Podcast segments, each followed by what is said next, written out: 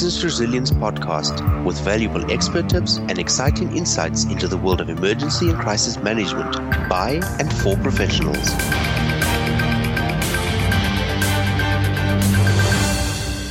Welcome to our special edition of the Business Resilience Podcast. My name is Gary van Tonder, a business resilience expert at Ugitas based in Germany, and I will be your host for this episode. Today, we are happy to introduce a guest from across the channel, so to speak. Dennis Martin, based in the UK, is the former IT security manager for Transport for London and has many years of multinational consulting experience in IT governance, IT security, GDPR, and compliance, and also the German Civil Protection Services managing emergencies, and now runs the compliance and resilience consultancy firm Proterion. Welcome, Dennis. It's good to have you here with us. As you know, this podcast focuses on the topics of resilience and business continuity management. So, right off the bat, with the first question How do these two topics intersect, resilience and compliance management? Hi, Gary. Thanks for having me, and uh, hello to, to Germany from the UK. Good question. Let me first start off talking a bit about the, the history of compliance, where it comes from, and then we can sort of look at how it how it intersects. Compliance has been around for ages, and it's obviously changed over the years. It started off with small things like people having to follow regulations uh, uh about food safety. So the UK brought in a Food Safety Act, for example, in the 13th century, the Assize of Bread and Ale, and anyone producing ale, producing bread had to comply with this. And even though there was no official compliance regime, bakers could be fined quite heavily if they if they uh, didn't meet the requirements. So it was paramount to them to make sure that all of their staff, that all of their bakery was compliant. Um, again, even though they may not have thought about it like that. So there was a lot of sort of regulation out there. There was a lot of rules out there, and these rules had to be followed. Now, obviously, as the scale of businesses was much smaller in the medieval world, the, the scale of compliance was much uh, much smaller. It did exist as an activity, but it wasn't formalized in any way. It sort of got a bit more traction with the advent of guilds this was merchants and tradespeople organizing themselves in guilds to to uh, to protect their trade, to protect their reputation as well. And uh, because of that, they issued rules. And again, every member of the guild had to follow these rules, and they were policed internally. So again, you've got a sort of compliance activity going on where people need to understand what the rules are and need to make sure that they and all their employees or all their, the people that work with them follow them. And uh, if you didn't follow them, that could have dire consequences, as we saw in the curfew rules that existed in the Middle Ages, where fires had to be covered by 8, 9 p.m., depending on whether it was summer or winter, and uh, where in, in 1666 uh, in London, there was a huge fire because people did not follow the, uh, the, the regulation. And it caused widespread damage and devastation. And again, you know, rules were, were tightened after this. And we also have and see that around the world a completely different kind of compliance, and that's social compliance, where families uh, within themselves or other social groups make sure that the members of the family comply, whether it's to, to sort of religious standards or behavioral standards. And again, they need to make sure that everyone understands what the rules are, and then they're being policed uh, internally. So compliance has been around for in, in various shapes and guises for, for quite some time, but in a modern sense of it, we really see it with uh, with large companies coming to the market, uh, turn of the century, where really we have these these huge conglomerates that uh, that that start to be very intransparent in what they do, and there are a number of scandals in the in the 20s and 30s. Um, there's one where a, a, man called Ivar Kreuger was running an international match conglomerate for, for matches, safety matches, and uh, basically was at some point accused of running a Ponzi scheme based on this. He did do a lot of sort of shady dealings, and the main problem was that it just wasn't transparent. So this, among with other things, started people to uh, to to build compliance regimes and, and require companies to be more transparent and actually assess that transparency. And that in turn um, meant that companies then had to start and be more, more transparent. So we see it a lot now in the financial industry. Financial industry usually leads on this. Um, and non-compliance is a huge risk. So one of the, the main scandals that uh, that we we I think have all heard of is the Enron scandal, and I can, talk oh, a bit yes. about that, that if oh, yes, yeah, exactly, you know, and um, that caused caused really an uproar in the financial world. And there's a really good quote by Alan Greenspan, Mm-hmm. of the, the, Federal Reserve Bank. And he said that, uh, and this is the, the quote, we are increasingly getting firms which are conceptual, and Enron being the classic case, whose value depends increasingly on reputation and trust. And if you breach that, the value goes away very rapidly. And that I think shows why compliance is so important to uh, to resilience and to business continuity, because compliance is about protecting your your reputation, protecting the trust that people put in you. And if you lose that through a scandal like like Enron or in the UK, we've had TalkTalk, which had a huge data breach as a, as a compliance issue. Um, if you breach that, then that can have dire consequences for your business. So compliance really is a huge source of risk for for resilience and for companies uh, themselves. Um, so it looks like compliance has, as you said, a, a very long history, um, less formalized uh, in the past. And um, let's take the, the COVID situation at the moment as as uh, as, as an example um, in in the modern times. So the COVID nineteen um, uh, compliance measures are basically uh, a, a, new formalized way of enforcing these uh, these measures, right? Uh, the compliance management. Yeah, exactly. I mean, compliance with COVID measures is, again, an area where really business continuity, crisis management, and compliance needs to intersect mm-hmm. because the compliance people need to, uh, to, constantly understand what's actually going on in that space. What are the rules uh, around COVID? Because they change a lot and they mm-hmm. change very rapidly. Um, we see that in the UK, where, where new, comp- uh, new countries sorry, are always added to the list of, uh, of destinations where you now need to quarantine if you come in from them. And obviously, that has an impact on companies. If you send people to those areas, they will be out for two weeks because they need to quarantine. But again, that could change. There are discussions about testing people and then probably ending quarantine early. So again, companies will have to to uh, to keep up with all those rules. Same with restaurants uh, and other businesses; they need to keep up with rules around social distancing, around how to how to protect their staff, and we will see that change in the future as we know more about and learn more about the disease, as we gain more weapons in the fight against it, like um, a, vaccine or even medication. And so that is really, yeah, Gary, that's that's really a good example of how these two areas need to work together um, to achieve success for the company. So basically, this uh, reiterates how how important compliance is uh, with regards to resilience and how it also fits in with other topics uh, such as corruption and, and crisis management. Um, a formalized way of going about things to reduce um, uh, emergency situations. And as, as we can see in the covid situation it's a very dynamic situation. And um, i mean even here in germany every every few weeks uh, the regulations are, are changing. Um, it's quite difficult to keep up with them. Um, and also due to the federal system here, we have very, very uh, vast uh, differences in, in, in the rules and regulations. Um, so this bears the question: um, Why not compliance checks as part of resilience, Dennis? And most organizations actually do this. Most organizations look at compliance in terms of silos. They will have their financial team, they deal with financial compliance, and they may do some checks on financial compliance. You have the security team that deals with security compliance, and you can have the resilience team that deals with resilience and compliance with your resilience rules.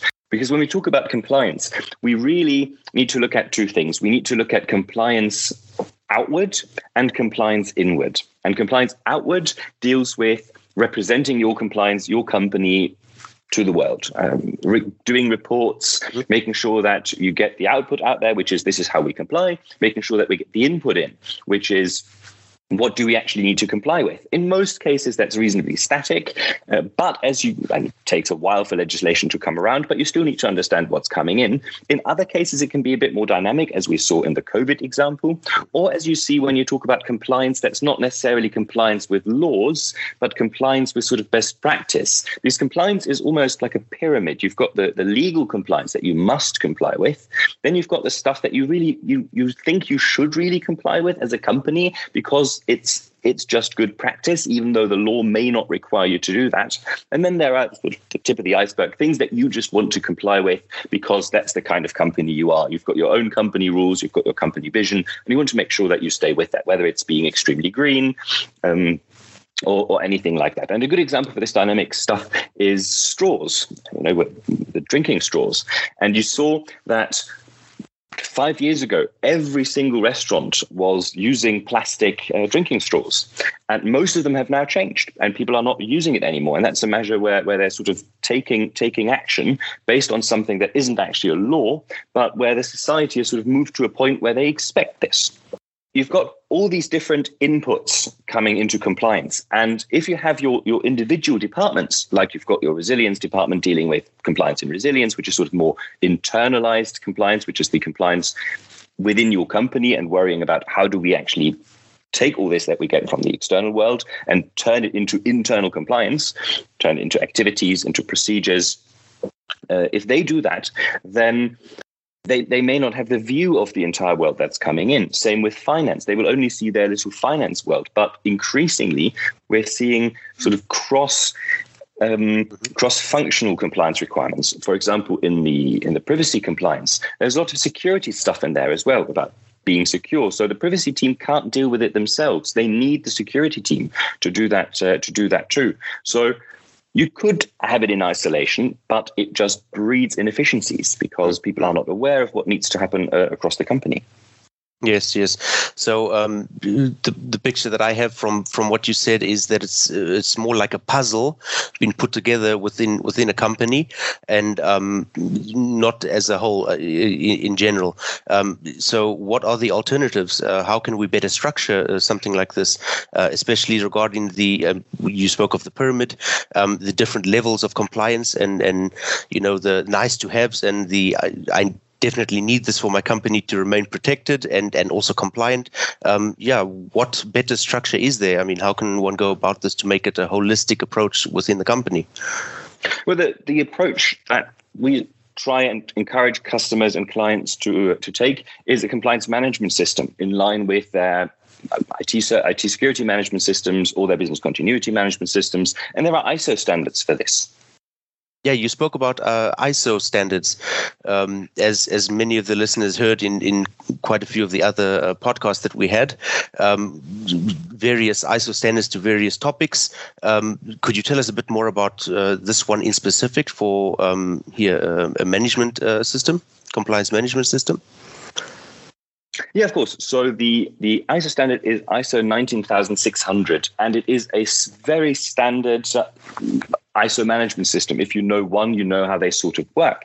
The idea behind a management system, you're not uh, aware of this, is that it's not an IT system. Often when we talk about management systems, people sort of picture a, a bit of software and that is the, the system that manages it. That's not the case. When we talk about management systems in this sort of ISO world, we're talking about a set of processes, procedures, that deliver a structured, coherent, and mostly risk based approach to whatever you're trying to solve. In this case, compliance management.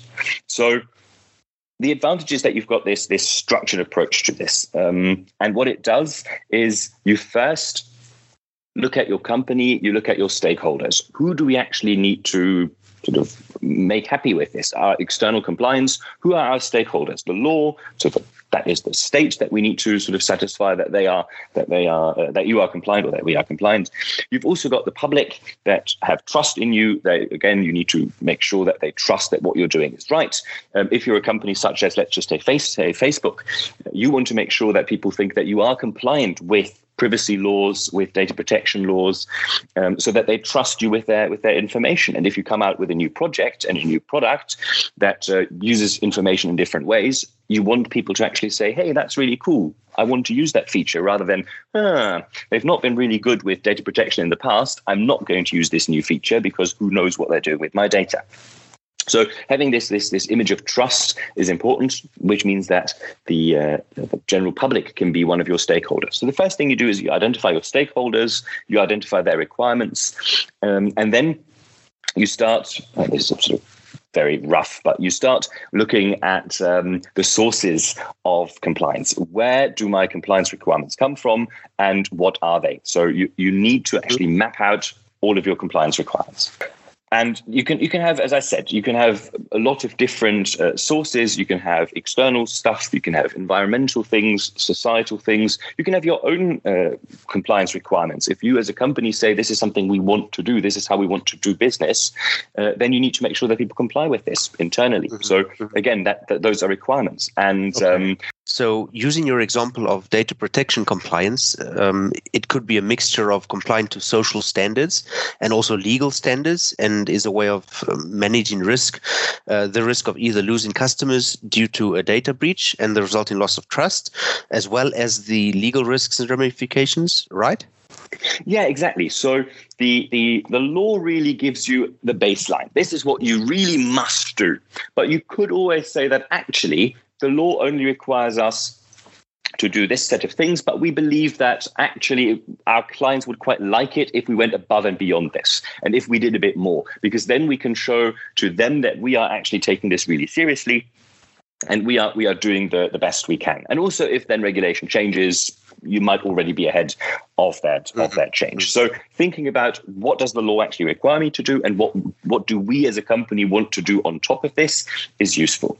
Um, remember that the the goal of compliance isn't just to keep stakeholders, managers out of uh, out of prison or out of legal trouble. It's also to make sure the company can thrive, yeah. and uh, that that people continue to have trust in you. That you have a you have a a um, a unique selling proposition that you are the company that really takes, I don't know, financial security, financial regulation, um, privacy standards, whatever it is, uh, yes. very seriously. And again, that, that's why it's so important to understand where your clients, where your stakeholders are coming from what they want, what they expect, yeah. uh, because then you can you can uh, you can map your compliance against that as someone who is not an expert in, in the field of compliance, it sounds to me like there is an there's an added value to the services, uh, the company, and the brand as a whole when complying to social standards above and beyond uh, those uh, uh legal standards uh, uh, and legal requirements. correct? If you do it right, and if you if you take the approach that we suggest, which is you know second step after you've identified your stakeholders, you look at what are all of my compliance requirements, and this is a huge exercise. Really going through everything, going through all the sources of compliance you might have, which is the law, which is your contracts, looking at what do my contracts require me to do, what do we need to comply with for the contract, because they might have for example, in cybersecurity, they might have specific rules that say you, you must delete data after X days, um, or you must encrypt it to such and such a standard, which then becomes an issue or something that you can, you need to comply with. So, really understanding all that and having that all mapped out is a huge boon to your company because you can then mm. start and be transparent internally. You can't comply with something if you're not aware that you need to comply with it. So, really understanding all that that space means that you can make it transparent to your employees and you can also make it transparent to people for example who run new projects. And um, you can break it down and say you know what? If you start a new project here is the list of stuff that you need to comply with sort of edit it down for things that are relevant for new projects and you can make sure that whatever you start doing even when you just think about you know, feasibility study or whatever you think about compliance can we actually do this can we do it in a compliant way how do we do yes. it in a compliant way yes and that's much easier than than sort of retrofitting it afterwards when you you've almost got your product ready. Then you go and uh, talk to the compliance function or to legal or to cybersecurity or HR or whatever, and they tell you, yeah, no, that doesn't make sense because we have these rules that we need to comply with, and your project clearly doesn't. Yeah, uh, this sounds very, very interesting, but also very complex and unwieldy. Um, especially when, when you start talking about feasibility studies and and you know really going really in depth with this in in every um, department. Um, one question pops to mind: um, What do we do as a small organization? I mean, there are many small organizations out there who need to be compliant, um, but I mean, it's it's like uh, uh, traversing a minefield. Uh, I think uh, very complicated and probably very expensive. What do small companies do?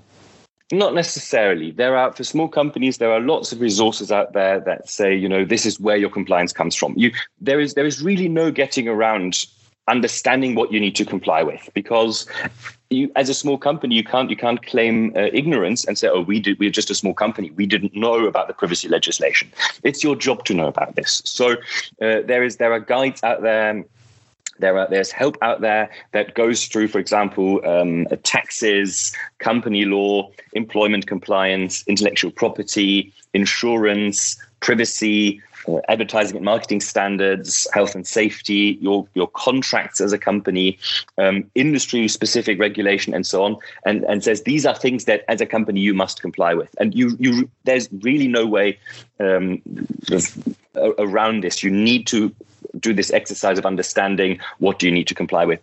fortunately, if you're a small company, that's usually quite um, quite narrow. I mean, if you run a restaurant, you will have your health and safety uh, requirements, for example, that you should really know about and you really must know about, in addition to HR rules and, and anything else that affects any company in general. So you need to understand the, the general rules, you need to understand your sectoral specific rules, and uh, then you need to map out how we're going to comply with this. And if you're a small company, you're likely quite dynamic. So uh, mapping out how you comply with this is, is probably easier than uh, doing that for a large company where your HR function has 100 people. Um, if, if you are the HR function for your company, well, you know, you now know what you need to comply with and you comply with it.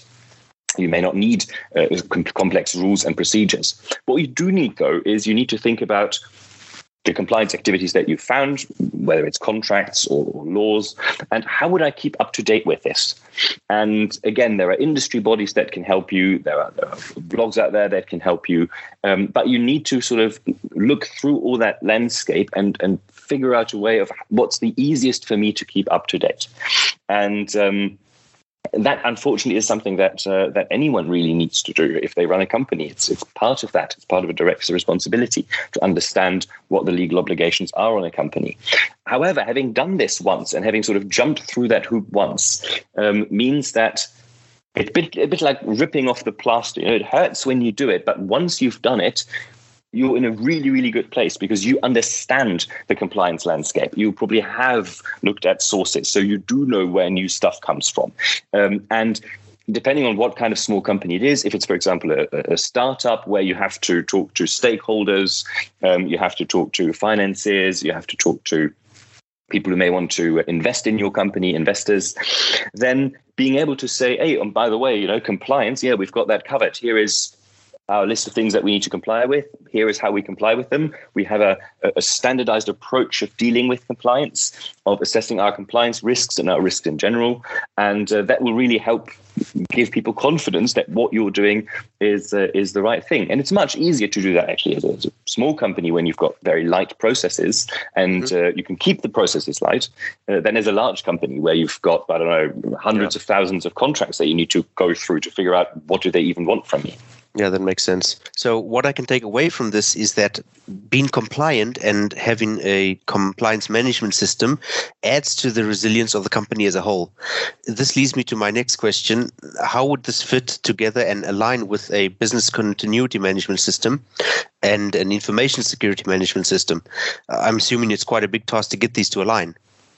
Not necessarily. It depends on how you set it up. Uh, a, a, management system, in its key compliance management system, particularly, revolves around risk. You, yes, you have these first steps that we talked about of identifying what your compliance requirements are, but then you really go into your into a risk assessment. You look at all the requirements and you say, what kind of risk do these does non-compliance in this area sort of pose to us, um, and then you um, you decide on actions. This is how we're going to meet this requirement. Uh, this is how we're going to meet this risk. So it's very much risk based.